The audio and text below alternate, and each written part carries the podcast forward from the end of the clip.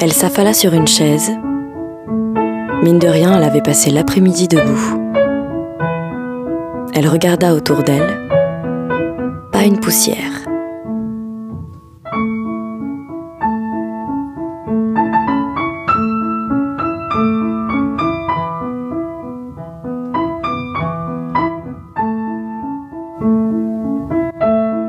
Les carreaux brillaient, aucun objet ne traînait. L'ourlet de la nappe était bien droit. Elle sourit.